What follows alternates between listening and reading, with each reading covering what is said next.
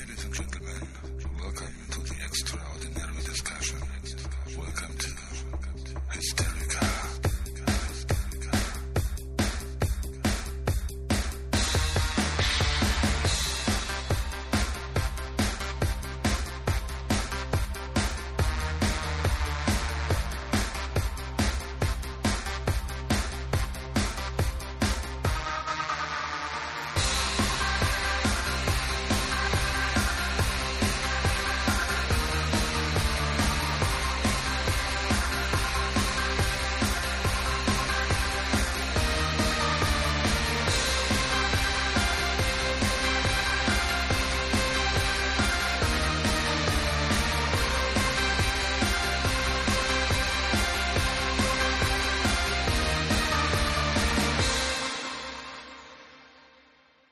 So, liebe Leute, wir haben heute ähm, aufgrund einer Blogtour eine erneute Sondersendung.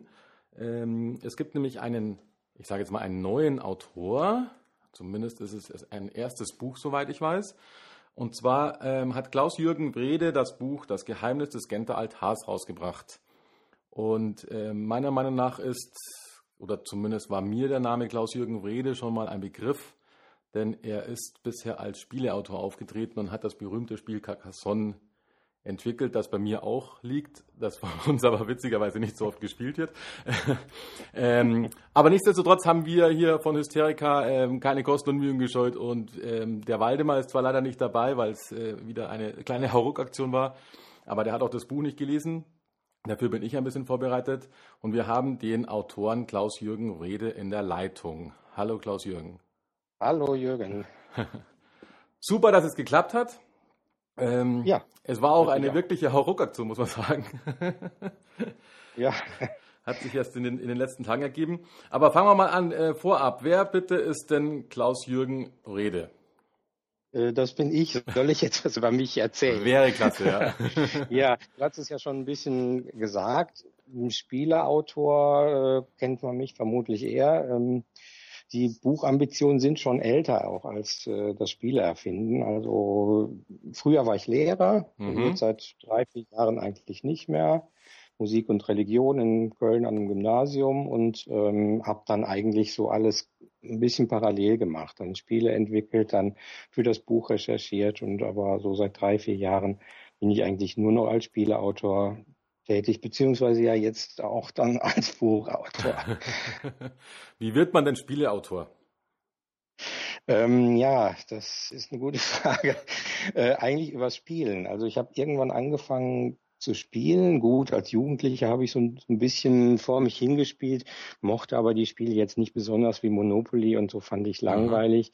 Und Schach fand ich ganz interessant und es war eher so Mitte, Anfang 20, dass ich dann merkte, oh, da gibt's ja durchaus tolle Spiele mit schönen historischen Themen und die, wo man so abtauchen kann, die auch äh, viel Strategie haben. Und dann habe ich angefangen, ganz viel kennenzulernen und äh, die Spielemesse zu besuchen. Und dann wurde ich so ein bisschen infiziert von diesem Spielevirus. Und ja, dann kommen auch irgendwann zwangsläufig eigene Ideen. Also zumindest bei mir, ich muss immer irgendwie sowas Kreatives machen, habe ja Mhm. Musik studiert und da auch viel komponiert und improvisiert und dann ja, hat man schon so ein bisschen eine kreative Ader und überlegt, hm, was könnte man denn da noch machen? Und so hatte ich dann ein bisschen rumprobiert und Spiele entwickelt und dann kam das erste Carcassonne auch recht schnell raus und wurde dann ja auch direkt Spiel des Jahres und in vielen Ländern verkauft und äh, War, ja. das, war das dann gleich Dann Carcassonne, das erste Spiel? Ja, genau. Carcassonne klasse. war das erste Aha. und äh, wurde dann direkt Spiel des Jahres. Die anderen, ich hatte drei, damals gleichzeitig so drei Spiele gemacht. Die anderen sind dann auch ein bisschen verspätet danach rausgekommen, aber mit Carcassonne ging eben sehr schnell, dass es veröffentlicht wurde Mhm. und dann auch, hat mich so ein bisschen überrollt auch dann der Erfolg. Also dann wie so eine Welle. Ich war erstmal nur vor, ach ja, toll, ein Spiel von mir raus und man das dann so in der Hand hält, so gedruckt und fertig mit dem Namen drauf oder sieht dann irgendwo Leute an einem See das spielen und das ist dann schon so ein tolles Gefühl. Ja. Aber dass es dann so ein Erfolg würde, hatte ich natürlich überhaupt nicht mit gerechnet und auch schon gar nicht geplant und so. Also es ist dann einfach Zufall und Glück gehört, glaube ich, auch immer viel dazu. Ja, ja. Muss man sich das so vorstellen, dass man da als Spieleautor dann äh, wirklich ähm, daheim sitzt und ich sage jetzt mal bastelt, um dieses Spiel zu entwickeln? Ja, das auch. Ähm, das meiste passiert natürlich so im Kopf. Und das Schöne ist, das kann man halt überall machen.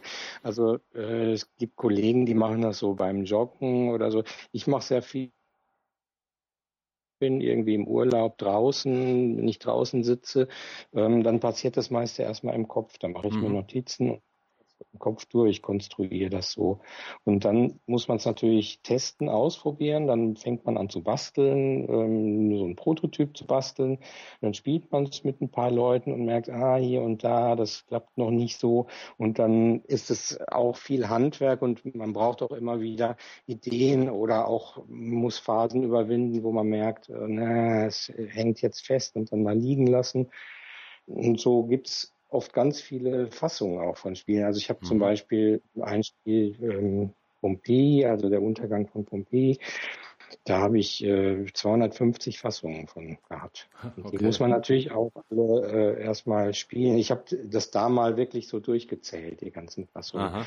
So, jetzt habe ich eigentlich keinen Überblick, aber deswegen weiß ich das so ungefähr, dass das schon viel Arbeit ist. Ja, man hat ja immer das Gefühl, das fällt einem vom Himmel. Das ist genauso wie bei, bei Büchern. Ja, ja, genau. Bei Büchern, man es schreibt, es setzt sich jemand hin und, und schreibt einfach ein Buch runter und keiner versteht, ja, dass es ein Handwerk ist. Bei so einem Buch doch noch viel, viel mehr Arbeit ist als ein Spiel, finde ich. Also, ja, vielleicht kann man es sehr vergleichen, aber ich habe es auch sehr oft überarbeitet wieder und umgeschrieben, Stellen und äh, allein die Recherchen haben auch viele Jahre gedauert. Wenn man das alles zusammenzählt, ist es schon viel mehr als beim Spiel, denke ich. Okay, dann gehen wir mal Richtung Buch. Ähm, ja. Ähm, ich glaube, du kannst es besser beschreiben, bevor ich zum Spoilern anfange. ähm, um was geht es denn in Das Geheimnis des Genta-Altars? Also das weiß ich gar nicht, ob ich das so gut beschreiben kann. immer zu viel dann gleichzeitig im Kopf.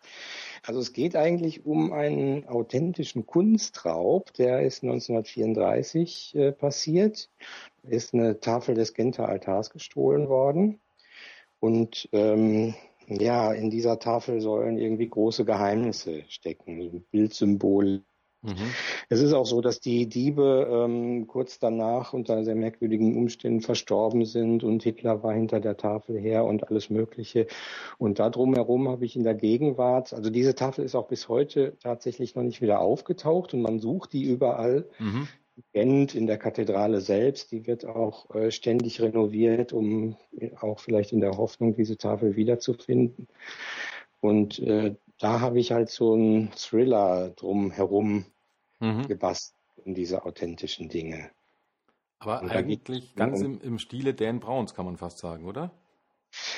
Ja, habe ich jetzt auch oft gelesen von den Leuten, so im Stile von Dan Brown. Dan Brown hat mir auch ganz gut gefallen, ähm, fand ich so, so, so ein bisschen, ja, mir manchmal etwas zu reißerisch. Mhm. Ich da bin ich nicht, nicht ganz so. Also jedes Kapitel so mit so einem Cliffhanger beenden und so war mir dann doch etwas viel und manchmal der Schluss so etwas also an den Haaren herbeigezogen mit dem Hubschrauber und so in Illuminati und solche Sachen. Aber, aber in der Tat war es so, dass ich äh, hatte lange vor dem Da Vinci Code angefangen mit den Recherchen und ähm, ja eben meine Geschichte geplant und dann kam dieser Da Vinci Code Sakrileg raus. Ja. Und das mich dann erstmal ein bisschen zurückgeworfen hat. Äh, sowas Blödes, dann war einer eher.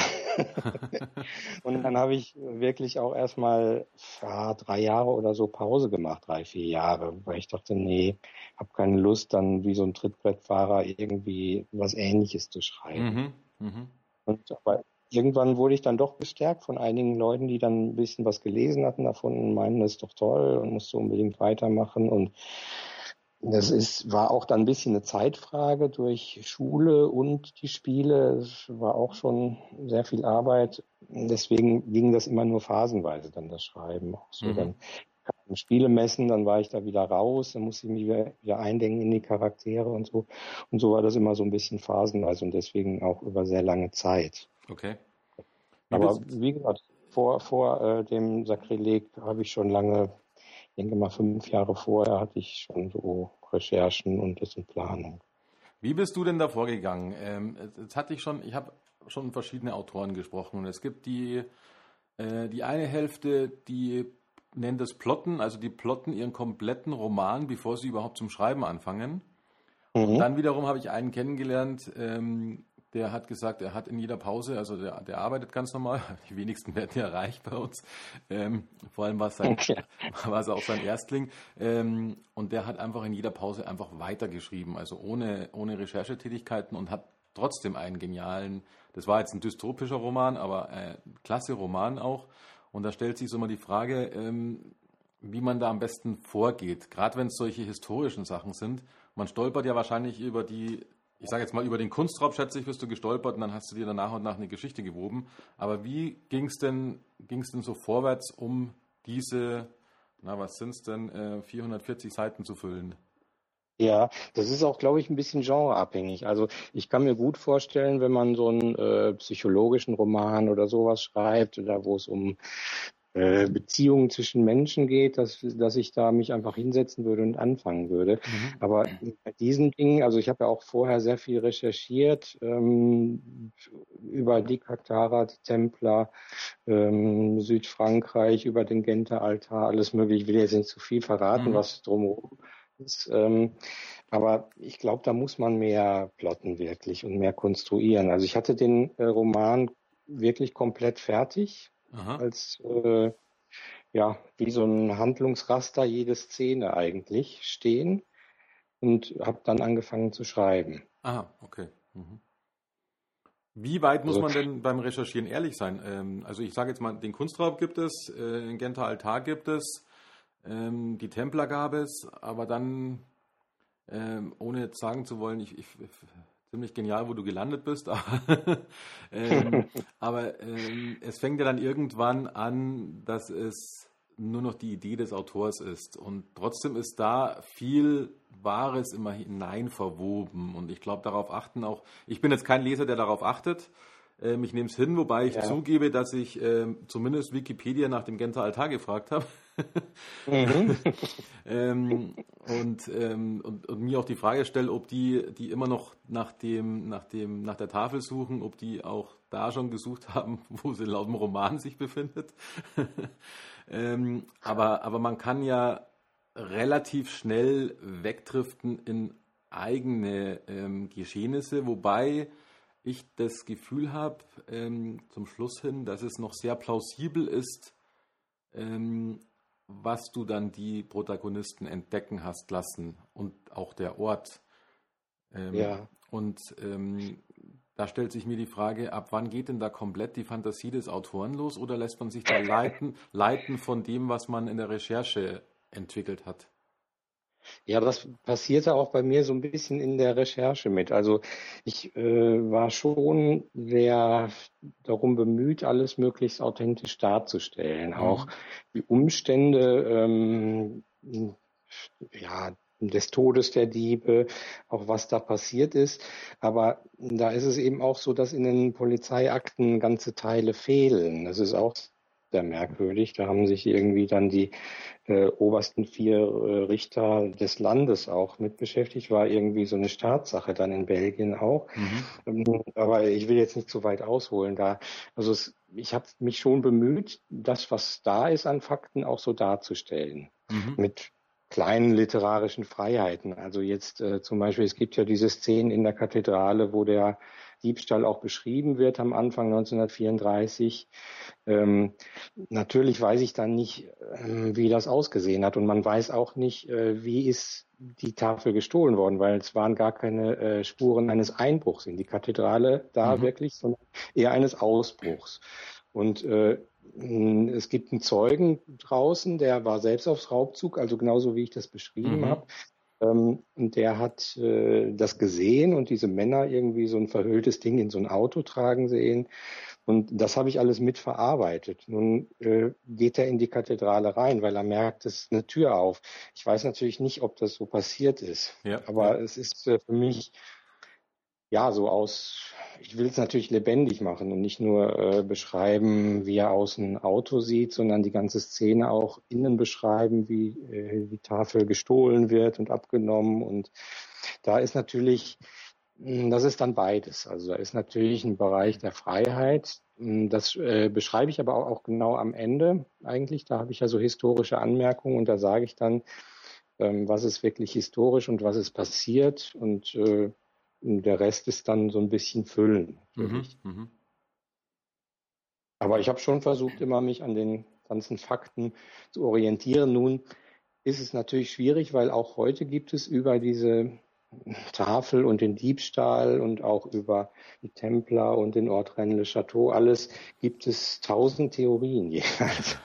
und äh, das ist natürlich, sind alles ungelöste Rätsel und aber das ist ja auch das Schöne dann daran, finde ich. Da Richtig. kann man sich dann die Freiheit nehmen. Und ich habe halt meine eigene Kombination, so meine eigene Fantasie, wie könnte es sein, wie könnten diese Theorien alle zusammenpassen oder diese verschiedenen Dinge, die alle sehr mysteriös sind und ja, komme da eben ein bisschen zu meinem eigenen Schluss.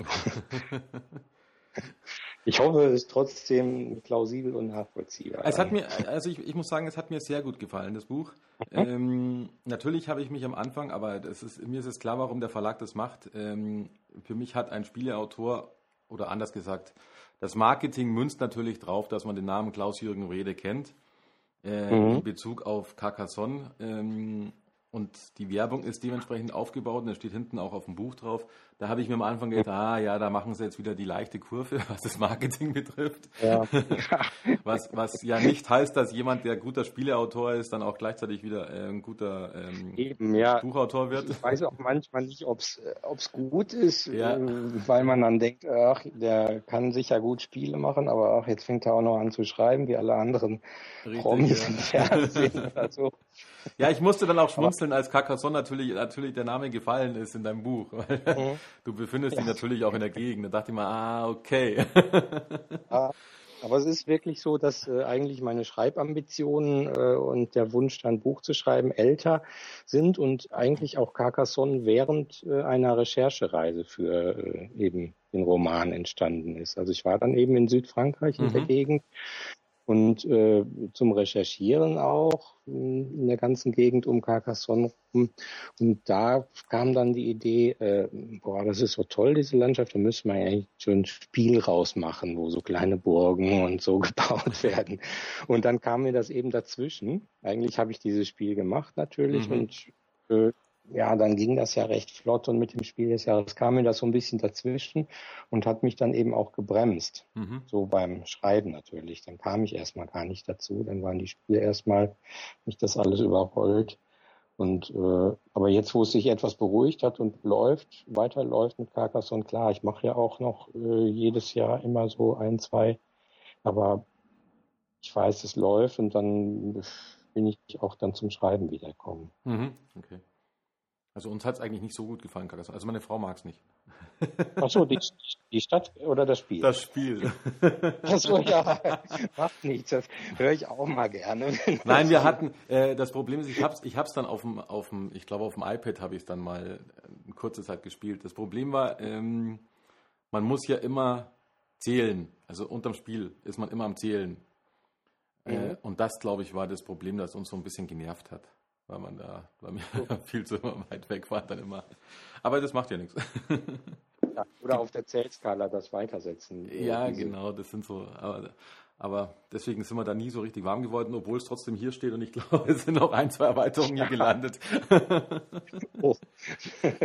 so Weihnachtsgeschenk, oder? Ja, ja, das ist immer so klassisch. Aber wir hatten damals nämlich, das war auch die Phase, wir hatten damals eine Phase, da hat man natürlich, wenn etwas Spiel des Jahres ist, dann, dann mhm. testet man es an und greift dann relativ schnell zu und Carcassonne ist jetzt kein hochpreisiges Spiel. Ähm, mhm. Deswegen ist es dann auch da gelandet und hat auch ganz gut zu dieser, ähm, wo haben wir da angefangen? Ich glaube, ähm, wie heißt das Spiel mit äh, vom Klaus Teuber? Ähm, die Siedler, genau, genau. Also ja. da hat man natürlich dann lange Jahre ähm, sich festgebissen und dann, dann ja. hat man sich immer wieder auf die Spiele des Jahres verlassen. Aber es, ich glaube, dass die ähm, in den letzten Jahren hatte ich auch das Gefühl, dass die ein bisschen schlechter geworden sind, die Spiele des Jahres. Aber jetzt nur in den letzten paar Jahren. Also ja, die sind sicher nicht durchgängig irgendwie stark Richtig. und auch, ja. ja. Ja, das ist viel Geschmackssache natürlich, was einem da gefällt und was man will. Und aber ja, mir haben auch viele nicht so gefallen ja. in den letzten Jahren. Ja. Weil ich hatte das Gefühl, als wir angefangen haben, also ich glaube so 98, 99, da haben wir wirklich jedes Jahr das Spiel des Jahres gekauft. Deswegen mhm. ist dann auch Carcassonne bei uns gelandet. Dass das ein gutes Spiel ist, da hat uns eben nur diese eine Problematik, glaube ich, nicht ganz gefallen, dass man ja. immer wieder so, so schön zählen muss, äh, ja. um wissen, wie man weitergeht. Aber das ist auch der einzige Grund. Ähm, und äh, da war es fast immer eine Garantie, sage ich jetzt mal. Ich möchte jetzt mhm, aber äh, natürlich den Verein ja, ja. jetzt hier nicht schlecht machen, aber, ja. aber ich, es ist so gefühlt ein bisschen, bisschen schwacher geworden. Aber darum geht es ja jetzt auch gar nicht. Mhm. Ja, aber das stimmt, das äh, würde ich auch sagen. Ja. ähm, Jetzt muss ich, jetzt muss ich mal ausholen. Ich dachte eigentlich, nachdem ich gelesen habe, dass du Gymnasiallehrer warst, ähm, denkt man natürlich, wenn man ein Buch in den Händen hat, an Deutsch. Jetzt hast du gesagt, du hast äh, Religion und was war es noch? Ähm, Musik. Musik. Hat ja mit dem Schreiben gar nichts zu tun, was immer jeden neuen Autor hoffen lässt. Ähm, was, was, mich genauso trifft, ich habe ähm, früher sehr gerne geschrieben, ähm, hatte eine Veröffentlichung in einer Zeitung einer sehr gruseligen Geschichte. Das haben, glaube ich, die Podcasthörer von mir schon öfters gehört. Dann habe ich jahrelang nichts mehr gemacht und habe dann vor vier Jahren, glaube ich, wieder eine Kurzgeschichte geschrieben, die ich einem Verlag geschickt habe. Einfach mal so, lies halt mal durch. Mhm. Ähm, wurde dann auch gleich veröffentlicht, was ich klasse fand. Und jetzt habe ich mhm. ähm, mich auch endlich mal wieder aufgerafft und zumindest einen Roman angefangen. Mhm. er, ist, er, ist, jetzt noch nicht weit, aber angefangen. Und es ist auch ähm, deswegen immer auch diese Fragen.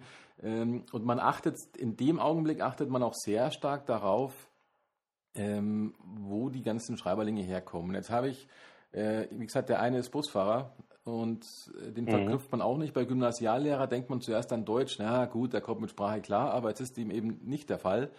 Ähm, also kann man nur sagen, wenn es Leidenschaft ist, ähm, soll man einfach loslegen, oder? Ja, genau.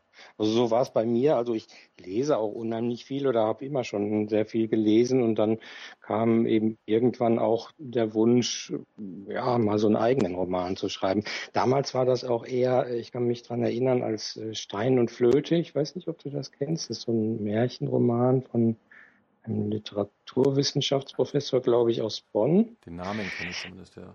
Es ist so ein, äh, ja, und das hatte ich gelesen und fand das irgendwie ganz toll und dachte dann, ja, sowas in der Art würde ich mal gerne schreiben. Damals gab es diese ganze Fantasy-Welle und so noch nicht. Mhm. Und, äh, das war ja ein Märchenroman, aber eigentlich hat das schon sehr viel auch so parabelhafte Züge und so. Das fand ich hm, wirklich ganz schön und dachte, ja, so was in der Richtung Fantasy hm, so mal zu machen habe ich schon total Lust. Und dann, ja, durch, durch die Schule und was dann so war, Studium und so vorher, ja, dann kommt man doch nicht so richtig dazu, das so auszuarbeiten. Und dann fing auch diese Fantasy-Welle an, so mit allen möglichen Facetten. Und äh, ja, da war ich dann auch relativ schnell wieder davon weg von dem mhm. Thema. Mhm. Aber so, ich hatte schon auch so ein paar Themen, wo ich dachte, boah, da würde ich total gerne mal so einen Roman drüber schreiben. Also parabelhafte Dinge und auch so eine Sicht auf die Welt finde ich auch immer schön. So ein bisschen mit philosophischen Ansätzen oder so drin. Mhm. Das, sowas kann ich mir auch vorstellen. Das so ein bisschen auch was ins Mystische geht, mag ich auch ja. gerne. Ja, da hat man ja, glaube ich, jetzt auch alle Freiheit mittlerweile, weil mittlerweile gibt es für jedes Genre ja. gibt's Zielgruppen. Ja, denke ich auch. Und auch so die, diese Vermischung von Genres Richtig. mag ich auch gerne. Also. Genau. Ich meine, so ein bisschen klingt der Religionslehrer natürlich du, durch im Buch. ja, das äh, denke ich liegt da schon am Thema dann auch. Ja. und an der Auflösung und allem Möglichen.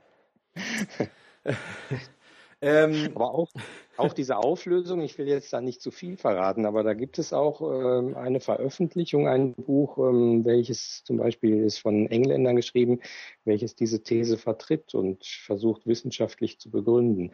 Also ich wollte jetzt nur nochmal, ist jetzt kleiner Rück, äh, hm, zurück auf eben, also wo wir darüber gesprochen haben. Ich glaube auch, ähm, richtig, ja. Ich glaube nämlich, ich habe sehr viele solche Romane schon gelesen, so in der Art. In der Art ist, sagen wir mal wieder Dan Braun. Also hm? er, er macht natürlich eine stärkere Schnitzeljagd, der Dan Braun. Ähm, Ja. Und ich habe das, äh, ich weiß jetzt gar nicht mehr, wie das letzte Buch hieß von ihm. Ähm, da fand ich es ganz klasse, weil er ziemlich viel in Istanbul war und ich war da auch mal ein paar Wochen. Achso, ja, das ist toll dann. Ja. Und, ja, richtig, und ähm, da stand ich auch vor diesem Stein mit dem umgedrehten Kopf, der in irgend so Katakomben unten ist. Wobei ich eine Mhm. andere, ähm, also da war auch eine Führung und die erzählen einem natürlich, ähm, was man alles glaubt, warum dieser Stein, also der trägt eine Säule, das ist so ein Wasserreservoir, Mhm. der trägt eine Säule, ist umgedreht und dann erzählen sie einem natürlich groß und episch, ähm, was das für eine Bedeutung haben könnte. Und ich stand da und habe mir gedacht, die haben wahrscheinlich einfach so oft wie äh, jetzt hätte ich beinahe zerbombt gesagt, ähm, aber damals wurde man noch nicht zerbombt, aber, aber es gab so viele Kriege in der Ecke da, äh, früher. Ähm, und dann lag wahrscheinlich dieser Stein rum, als die diese Katakomben gebaut haben, haben wir ohne Nachdenken die verwendet, weil dann hat man immer die alten Ja. Sachen verwendet. Deswegen will ich gar nicht so viel hineininterpretieren. Ich fand es aber spannend, Dan Brown hat dann auch wieder was hineininterpretiert. Ähm, Und ich stand davor und das ist dann natürlich schon schön. Und äh, wenn ich jetzt weitergehe zu dem Ende von deinem Buch, ähm, was ich definitiv nicht verraten werde, Ja, ähm, ich, aber, ich aber ziemlich klasse fand, ähm, die Fäden ähm, gehen schon in sehr, sehr vielen, ähm, äh, ich will nicht gesagt, sagen wir mal in historischen Romanen oder auch in, die- in diesem Stile von Dan Brown, mir fallen jetzt bloß keine anderen Autoren ein, da gibt es ja noch mehrere, die gehen schon sehr oft in die Richtung dieser Gegend. Ja, ja, das also das stimmt, ist schon, ja. darum weiß ich nicht, langsam nicht, ob da, weil jeder recherchiert, ob da nicht auch so ein Körnchen Wahrheit dran ist. Vielleicht könnte ja mal jemand Ja, auf die ja. Suche gehen, ja. Ja, das, das könnte auch sein, ja. Also es, ich weiß es ja. ja, man weiß es halt. Zumindest so denkbar. Ja, genau. Ja, das ist ja auch schön. Aber ja, das war ja auch dann der Grund, warum ich dann nicht weitergeschrieben habe, erst weil eben dann, also nicht nur Dan Brown, sondern gab, dann gab es ja auch wirklich viele in Ja. der Richtung, die in eine ähnliche Richtung gingen. Und das war, hatte ich dann so ein bisschen, war ich dann etwas frustriert, mal so eine Phase. Ich hatte, ich hatte gleich einen Aha-Effekt, als ich das Buch in der Hand hatte, weil diese, ähm, der in der roten, in dem roten äh, Toga ist, soll, glaube ich, Jesus darstellen. Habe ich recht? Ich glaube, es war Jesus. Ja, also da äh, wissen die Kun- Kunsthistoriker nicht so genau, ist das Jesus oder ist das Gott Ja. quasi schon oder beides einer Person und nun sind ja Gottesdarstellungen immer so ein bisschen das Bildnisverbot und so in der Religion. Also es ist so diese Ambivalenz auch, Ja. so deuten äh, Kunsthistoriker oft, aber ja, vor allem Jesus, aber eben schon so mit was Göttlichem verbunden. Ja, genau. Und genau dieses Bild, also nur diesen Ausschnitt, den habe ich schon mal auf dem Buch gesehen. Ich glaube, das waren die Truhen des Akimboldo, soviel ich weiß. Genau, das Ja. habe ich auch sogar gelesen. Ja, damals. ich auch, ja. genau. Und, und da wusste ich aber nicht, dass das irgendwie Gente Altar war. Das hatte ich keine Verknüpfung. Ich glaube, dass der Ja. an dem Buch gar nicht vorkam, auch so viel ich weiß. Nee, nee, ich glaube nicht. Da ging es auch so um so eine Schatzsuche, glaube ich. Ja. Ich weiß gar nicht, um Buch oder sowas. Ich weiß es auch nicht mehr so genau. Aber ich habe auch sehr viele von diesen Büchern gelesen, natürlich, um, um zu gucken, was ist da sonst so los. Aber ich fand's, also ich, ich kann es eben nur an, an Herz, ans Herz legen, weil mir hat es wirklich Mhm. sehr gut gefallen. Ich habe es Ja, unwahrscheinlich schnell durchgelesen. Mhm. Ähm, ich fand auch gut, dass die ein oder andere Wendung drin ist, Mhm. ähm, was auch Personen betrifft. Ähm, Mhm. und, und unwahrscheinlich schön fand ich eben, was dann am Schluss ähm, gefunden wurde. Sagen wir es mal so. Mhm. Genau. Super, das freut mich. Ja, Schön. das fand ich echt gut. Plausibel. Da Ja. würde man am liebsten gleich hin, hindüsen und Ja, er ist auch, kann ich auch jedem empfehlen. Auch da die Gegend unten in Südfrankreich und Ja. ähm, ja, Chateau und diese ganzen Orte und haben schon sehr viel Atmosphäre. Also ich finde, man spürt da auch irgendwie sowas. ja. Ich bin jetzt nicht so ein äh, so jemand, der da immer sagt, oh, ich spüre hier Kraft oder so, aber ich finde schon, es hat eine sehr eigene Atmosphäre da unten. Aha. Ist es, eigentlich, Gegend. ist es dann eigentlich so, ähm, dass man, ähm, musstest du nach Gent, um den Genter Altar kennenzulernen und zu recherchieren oder hast du das alles von zu Hause aus gemacht? Nee, ich bin nach Gent gefahren. Ich glaube, ich war sogar zweimal in Gent dann. Aha. Ähm, auch ich hatte noch nicht sofort vor, ein äh, Buch darüber zu schreiben, sondern ich habe es mir, ich glaube, das erste Mal, als ich da war, äh, habe ich es mir einfach so angeguckt. Also ich bin gesto drauf gestoßen über eine BBC-Fernsehsendung. Äh, Fernsehsendung. Mhm. Das war so eine Reihe, ich glaube, die heißt die großen Rätsel oder so ähnlich. Und da war eine Folge eben über den Genter Altar. Das war so irgendwann, ja, in den 90ern, 95, 97, so in der Ecke. Mhm. Und das fand ich hochspannend, diese Sendung. Hatte ich auch aufgenommen, habe mir die auch zwei, dreimal angeguckt dann danach.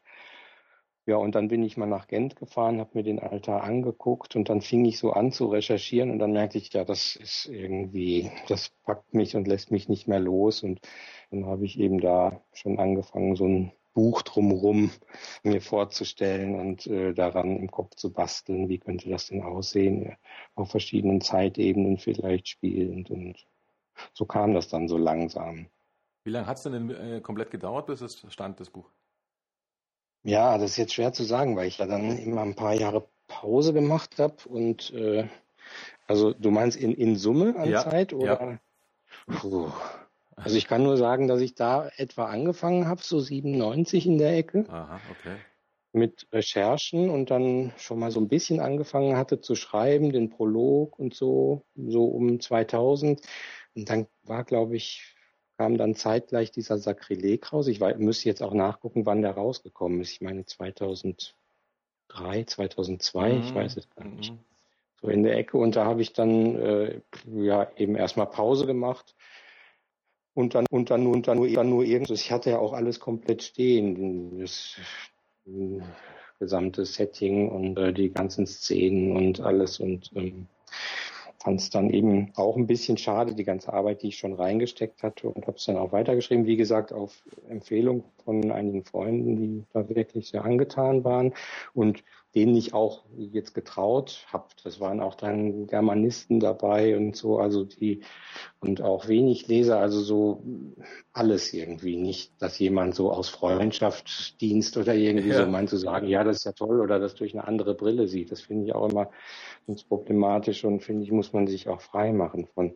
Und dann habe ich, ja, wann habe ich dann, ich denke mal so 2007 oder 2008, erst weitergeschrieben. Und dann immer so phasenweise eben. Mhm. Dann kam Messen, dann war mal ein halbes Jahr Pause, weil im Herbst sind die ganzen Spielemessen und dann geht's in der Schule auf die Zeugnisse los und dann musste ich immer gucken, wann habe ich denn mal irgendwie wieder mehr Ruhe, dass es sich auch lohnt, da sich reinzudenken, wieder in den Roman und die Charaktere, weil das war immer schon mhm. viel Arbeit. Dann die ganzen Recherchen und die fiel mir jedenfalls schwer, dann so hin und her zu switchen und wenn man dann raus war. Ja, ja. Also deswegen gar nicht so effektiv, würde ich sagen, ja, geschrieben habe ich vielleicht hm, insgesamt zwei, drei Jahre dran, zwei Jahre vielleicht.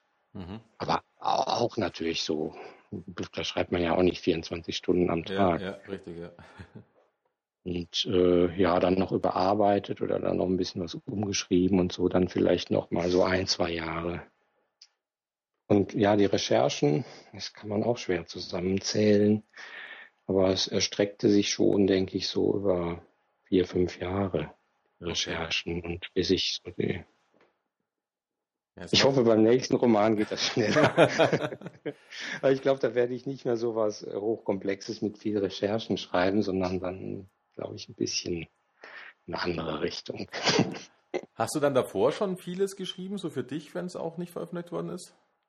Für mich schon so mal was, aber ähm, ja, das war eigentlich, ich hab, kürzlich hatte ich das mal gefunden beim Aufräumen in so einer Schreibschrift in einem Heft noch mit, äh, ja, da gab es diese, ich weiß nicht, was das für Linien sind, da gibt es, glaube ich, so vier Linien sind ja, das und damit ja. weiter so, so umschreiben zu lernen. Ja. Muss wahrscheinlich so im zweiten, dritten Schuljahr gewesen sein. Und ich weiß noch, ich hatte damals das Gefühl, ich habe, äh, ich schreibe einen Roman und das war aber in einem Schreibheft und dieses Schreibheft war vielleicht halb gefüllt. Mhm. Und das, ich glaube, das war so mein erstes größeres. Und dann habe ich immer mal wieder so ein bisschen, aber äh, so wirklich nicht. Ich habe dann schon viel auch Musik gemacht, so in in dieser Zeit, so in meiner Jugend auch. Und so alles kann man ja dann doch nicht machen. Aber leider. Aber dann ist es ja eigentlich im Gegensatz zu dem, was man immer liest. Ähm, also wenn, wenn jetzt so, ähm, nehmen wir mal so, ich weiß nicht so, wie werde ich Autorbücher oder irgend sowas, ich weiß nicht, wie die heißen. Ähm, die sagen ja immer, ähm, Schreiben ist ein Handwerk. Ich meine, das unterschreibe ich auch, ist gar kein Thema. Mhm. Man lernt aber durch viel Schreiben. Deswegen ähm, raten die einem ja immer, man soll schreiben, schreiben, schreiben, schreiben, schreiben und jetzt nicht gleich Richtung Veröffentlichung. Aber es klingt ja fast so, als ob ähm, das Geheimnis des Genter Altars ähm, davor relativ wenig Übung war, sage ich mal so. Mhm. Und, und, trotzdem hast du hier einen ähm, ziemlich genialen Roman ähm, rausgebracht mit 440 Seiten, der auch eine gute Sprache hat und den Leser eben an der Hand nimmt und durch den Roman leitet. Und ähm, mhm. da hat man dann schon wieder fast das Gefühl, das ähm, fällt einem fast zu, jetzt ohne die Jahre schlecht zu machen, weil die Jahre allein sprechen ja schon, dass es eben nicht zufällt, sondern ja. Ähm, ja, es passiert, glaube ich, dann sehr viel bei mir im Kopf vorher. Also ich formuliere dann auch schon mal vor manchmal. Gut, nachher habe ich mich einfach hingesetzt und geschrieben. Es ist ja auch dann oft so, man baut sich ja manchmal so eine Hemmschwelle auf und denkt, oh, heute bringe ich gar keinen Satz raus und dann fängt man erst gar nicht an. Und dann habe ich gemerkt, nee, das bringt's nicht. Und dann habe ich mich einfach hingesetzt und einfach angefangen, dachte, ist egal, dann lösche ich es halt morgen wieder, aber dann habe ich schon mal was. Und so mhm. entwickelt man schon Routine und Handwerk. Das Handwerk habe ich dann auch gemerkt, ähm, ja, so das erste Schreiben, da sind vielleicht auch so ein paar Sachen drin, die sind ganz schön und so wie aus so einer Spontanität rausgeschrieben. Mhm. Die habe ich dann auch so gelassen, aber viele Dinge sind auch sehr ungeschickt formuliert in dieser ersten Fassung. Das geht mir aber auch heute noch so, klar, da habe ich vielleicht so einen Perfektionsanspruch, aber das, wenn ich das dann wieder lese und denke, hm, das hätte man aber noch diese Worte umstellen oder das weglassen, wäre noch etwas äh, knackiger gewesen. Aber ich habe es dann wirklich auch sehr viel überarbeitet. Auch, hm. ich weiß gerade, die Prologen habe ich, glaube ich, ja, bestimmt acht, neun Mal überarbeitet, bis der dann so war. Schon erstaunlich, obwohl das ja eigentlich nur ein paar Seiten sind, klar. Ja, genau, aber ich fand es eben auch die, diesen Anfang wichtig. Der hat ja auch eine etwas andere Sprache, finde ich, als nachher der Roman. Ja. Und soll so bewusst so, so ein bisschen dann auch in dieses mittelalterliche, in diese mittelalterliche Atmosphäre eintauchen und ähm, ja, Mhm. Das war mir dann wichtig. Also da habe ich dann, damit diese Atmosphäre auch entsteht und es ist ja schon etwas ausladender manchmal geschrieben. Nachher bin ich ja eher knapper dann, denke mhm. ich, oder? Ich weiß es gar nicht. Es fällt mir immer schwer, das so äh, aus mir rauszutreten und zu sehen, weil man ist da doch zu sehr befangen. Aber ja, ich finde es halt, ich find's halt klasse. Ähm, ich bin jetzt aber nicht jemand, der ähm, Bücher zerpflückt, weil ich, ähm, hm? Ich war zum Beispiel auch erstaunt, dass es Leser gibt, ähm, was ich bisher durch die ganzen Diskussionen erfahren habe, ähm, die werfen einem Fantasy-Autor vor, dass das Pony nicht innerhalb von vier Stunden von A nach B kommen kann, weil die wissen, wie schnell ein Pony ist. Und das ist mir eigentlich als Leser egal. Ähm, mhm. Genauso wie äh, wenn ich sowieso ein äh, schönes Beispiel ist eigentlich ähm, Krieg der Sterne, da kracht und scheppert im Universum. Ähm, und in Wirklichkeit kann es gar nicht krachen und scheppern im Universum, aber es ist mir, ja. es ist mir wirklich egal, wenn ich so einen Film anschaue, weil ich schaue den nicht unter äh, naturwissenschaftlichen Aspekten an oder sowas oder wissenschaftlichen äh, äh Science-Fiction-Thematiken, äh, sondern eigentlich für mich sind Bücher reine Zweck zur Unterhaltung und zwar hoffentlich mhm. immer zur guten Unterhaltung. Und deswegen fallen mir manchmal, außer sie sind sehr, sehr vordergründig, ähm, so, so kleine Unstimmigkeiten nicht auf, weil sie mir wahrscheinlich egal sind. Mhm. Es muss mich unterhalten, es muss ähm, äh, Spaß machen zu lesen. Ähm, wenn man gekribbelt werden will, dann äh, schaut man eher in die Horror-Ecke oder Thriller-Ecke. Äh, wenn man mal wieder irgendwas äh, Geistiges haben will, dann guckt man, weiß nicht, historische Ecke oder sowas. Und da gibt es aber auch viel Mist und äh, manche Sachen, die sind super genial recherchiert. Wobei ich da oft den Unterschied natürlich nicht merke, weil mir das egal ist, was die da im Jahr 300 für Rüstungen anhatten. Wenn es mir plausibel erzählt wird, nehme ich alles mehr oder weniger in Kauf. Mhm. Es muss mich halt einfach, einfach unterhalten und das ist halt das Wichtige, ja. wenn die Geschichte passen. Und das finde ich ähm, passt hier ziemlich gut. Es hat mir echt gut gefallen. Mir ist nichts aufgefallen, was nicht plausibel wäre. Ähm, ich war überrascht, was am Ende entdeckt worden ist. Ähm, dass es irgendwas Besonderes ist, war, da kommt man relativ schnell drauf. Aber ich war wirklich überrascht, weil ich äh, gedanklich noch ähm, Mhm. wahrscheinlich zu sehr bei dem, den Templern gefangen war. Oh, das ist ja schön, weil man weiß es ja selber auch nie. Weil Ich habe ja die Geschichte im Kopf und denke dann, hm, hoffentlich zeichnet sich das vorher nicht so ab oder Ja. so. Und ist, ist man immer sehr unsicher und wie ist das für den Leser? Und deswegen freut es mich immer, dann sowas zu hören, dass Doch, man das- dann beruhigt.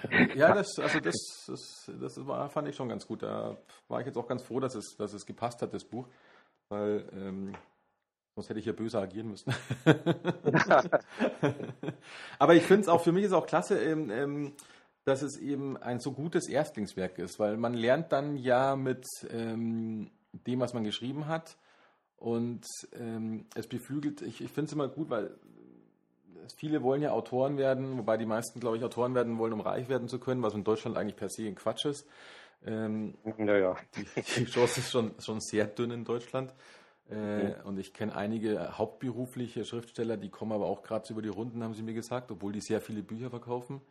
Ähm, aber die schreiben halt um des Schreibens willen. Und ich glaube, wenn man da, da ist, ähm, glaube ich, also ich, wenn ich dich jetzt, wenn ich das jetzt so nehme, dass du früher relativ wenig geschrieben hast, ähm, versuche ich gerade die Kurve zu kriegen zu dem, was, was mir so vorschwebt, weil ich schreibe, versuche auch zu schreiben, bei mir ist es aber jetzt, ich habe jetzt die ersten paar Kapitel ähm, und die sind noch sehr dünn, sage ich jetzt mal, also relativ runtergeschrieben. Ich weiß Ja. aber, dass dann die, ähm, dass da noch viele Sachen beschrieben werden müssen, was aber dann wahrscheinlich, könnte ich mir jetzt vorstellen, bei dir auch in der Nacharbeit sehr stark passiert ist, oder? ja. Weil ja. da steckt dann eigentlich die wahre Kunst drin. Äh, Ja, genau. Da steckt, stecken wahrscheinlich auch äh, die meisten Stunden drin. Also das eigentliche Schreiben ist vielleicht gar nicht so lang im Vergleich zu dem, was ich dann nachher noch überarbeitet habe. Mhm. Aber ich habe jetzt gerade mal überlegt so und ähm, ob jetzt das Schreiben als Selbstzweck, ich weiß auch nicht, ob ich jetzt so jemand wäre, der für mich so für die Schublade was schreibt. Ja. Ich, ich glaube, mir liegt immer viel daran, so dem Leser irgendwas, ja, den so ein bisschen in so eine Welt zu führen. Also das habe ich, glaube ich, in, in der Musik gemacht. Das ist ja wie so eine emotionale Welt, in die man, in die man dann durch äh, eine Komposition geführt wird. Ich habe ja auch sehr viel komponiert früher. Und bei den Spielen ist es, glaube ich, auch so, dass ich ähm, ja so ein Szenario vorgebe und dann den Spieler in so eine ja, gewisse Welt abtauchen lasse. Mhm. So, so ein bisschen. Also, dass er so ein bisschen sich darin verlieren kann und sich darauf einlässt.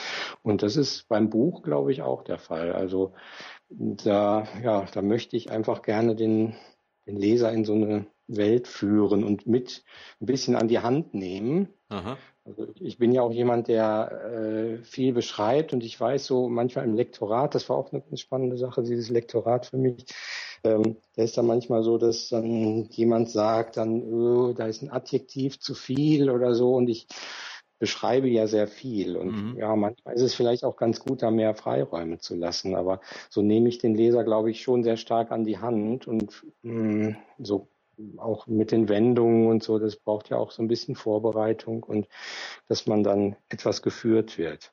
Mhm. Aber das ist vielleicht so bei mir ja so ein bisschen die, die Intention, glaube ich. Also einfach mm, jemanden in eine Welt so zu führen und dass er sich darauf einlässt. Das ist, glaube ich, bei, bei allen so ein bisschen gemeinsam, Buch und Musik und Spiele bei mir. Aha, okay, ja.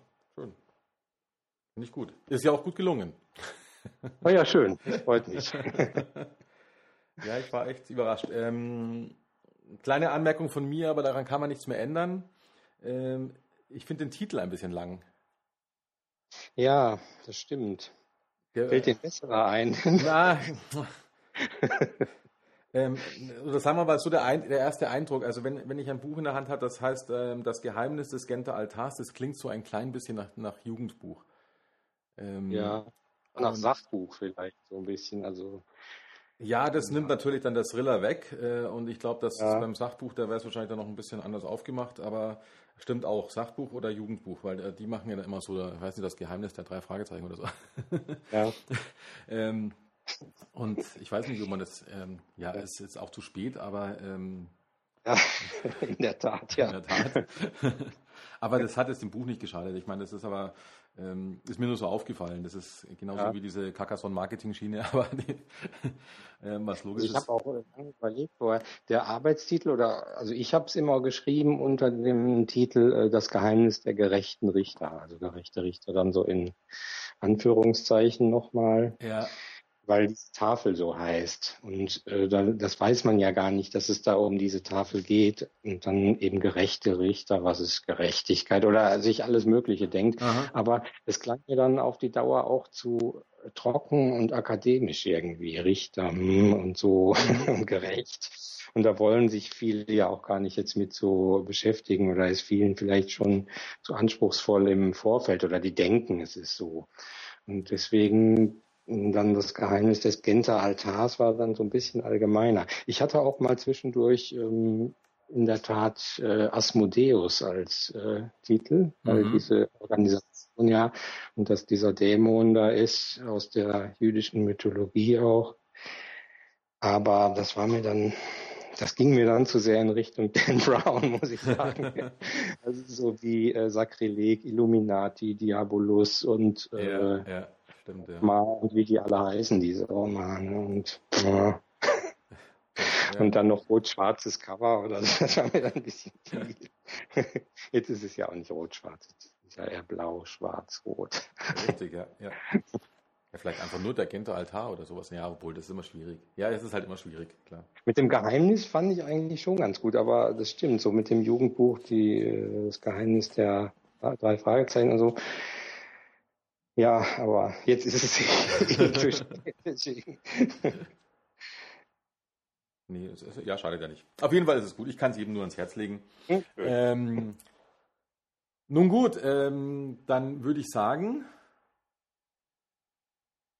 dann können wir es fast dabei belassen, oder? Ähm, hm, wenn du sonst keine Fragen hast? Oder? Nee, weil sonst gehen wir, glaube ich, immer wieder auf Schreiben ein. Ja. ähm, ich kann nur jedem noch, äh, last but not least, jedem noch mal sagen, also ich bin der Unterhaltungsleser und ich kann das Geheimnis des Genter Altars empfehlen.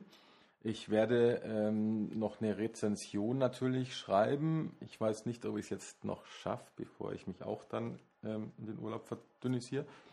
Ähm, wobei das jetzt zu viel Information für die, für die Hörer sind, weil die Sendung wird nach dem Urlaub veröffentlicht.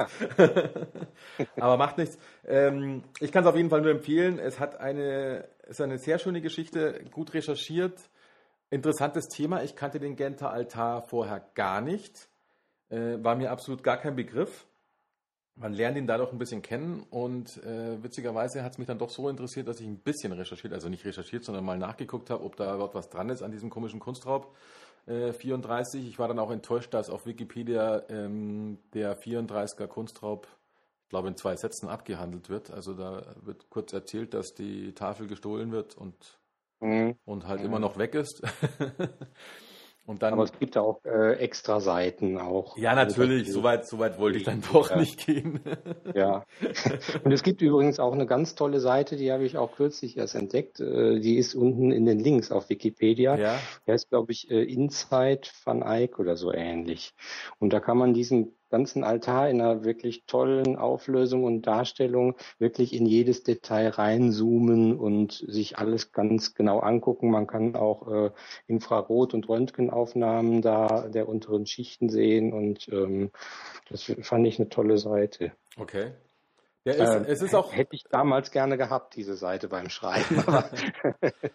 Es ist auch wirklich so, ähm, ähm, wie du beschrieben hast, wenn ich es noch richtig auf dem Radar habe, dann ist der Genter Altar immer noch zentral, aber man kommt da nicht wirklich hin. Und es ist eine Kopie auf der genau. linken Seite, glaube ich, in der ja. Ähm, ja. Kirche. Okay. Ja, der Genter Altar ist, wenn man in die Kathedrale reinkommt, ähm, dann direkt links. Da ist so eine Taufkapelle Aha. und auch so ein, so ein Bezahlhäuschen und so vorne. Und da kommt man wirklich dann nur in diesem relativ kleinen Raum. Deswegen finde ich den auch viel zu, das viel zu eng da in diesem kleinen Raum. Der wirkt dann da wie so reingestopft und ist unter Panzerglas. Okay. Und äh, oben rechts vom Hochaltar, da sind so äh, ja rundrum hinten so Kapellen, da kann man hinten auch rumgehen. Da ist eine Seitenkapelle eine größere, da steht eine Kopie des Altars. Also wer dann nicht bezahlen will oder den so einfach mal schauen will, der kann sich da auch eigentlich diese Reproduktion anschauen. War der da schon immer dann auf dieser kleinen, in dieser kleinen Ecke Ja. oder? Ach so, das war quasi Ja. kein Altar, der jetzt zentral äh, im Kirchenschiff ist. Nee, nee, nee. Der, Ah, war, okay. der war eigentlich für so eine, äh, für diese, wo jetzt die Kopie steht, glaube ich, Aha. genau diese Kapelle äh, auch gedacht. So eine Seitenkapelle. Es war auch mehr so ein privater Auftrag, dieser Altar. Ah, okay. Und dafür so ein riesen Von den beiden, die, die, die sind auch außen ähm, Veit, heißen die, so ein Ehepaar, so ein äh, Tuchhändler zur damaligen Zeit sehr wohlhabend, die sind auch außen dargestellt, die knien und beten da so. Also den kann man ja zuklappen, also diese Mhm. Werktagsseite, und da sind die dann abgebildet auf zwei Tafeln auch. Ah, okay. Im Moment ist es, glaube ich, so, nur wer jetzt durch den Roman inspiriert dahin will, der wird, glaube ich, gerade restauriert. Mhm. Immer teilweise. Jetzt weiß ich nicht genau, hatte ich nur kürzlich von jemandem, der in Gent war, gehört. Äh, ob jetzt die Außen- oder Innenseite da was äh, restauriert wird, das weiß ich nicht. Und die sind dann äh, in einem, ich glaube, irgendwo benachbart so ein Museum, da werden die restauriert. Da kann man aber auch zuschauen. Da kann man sich so eine Karte kaufen und kann dann schauen, wie restaurieren die diesen Altar. Mhm. eine- Okay. Wollte ich auch mal hin dann. ja, vielleicht finden sie ja dann noch das eine, die fehlende Tafel. Ja, genau. Ja. Nun gut, ähm, ja, Klaus-Jürgen, dann äh, herzlichen Dank. Ähm, ja, bitte. Ich wünsche dir unwahrscheinlich viel Erfolg mit deinem, mit deinem Debütroman. Dankeschön. Ja, und äh, weiterhin viel Erfolg mit Carcassonne.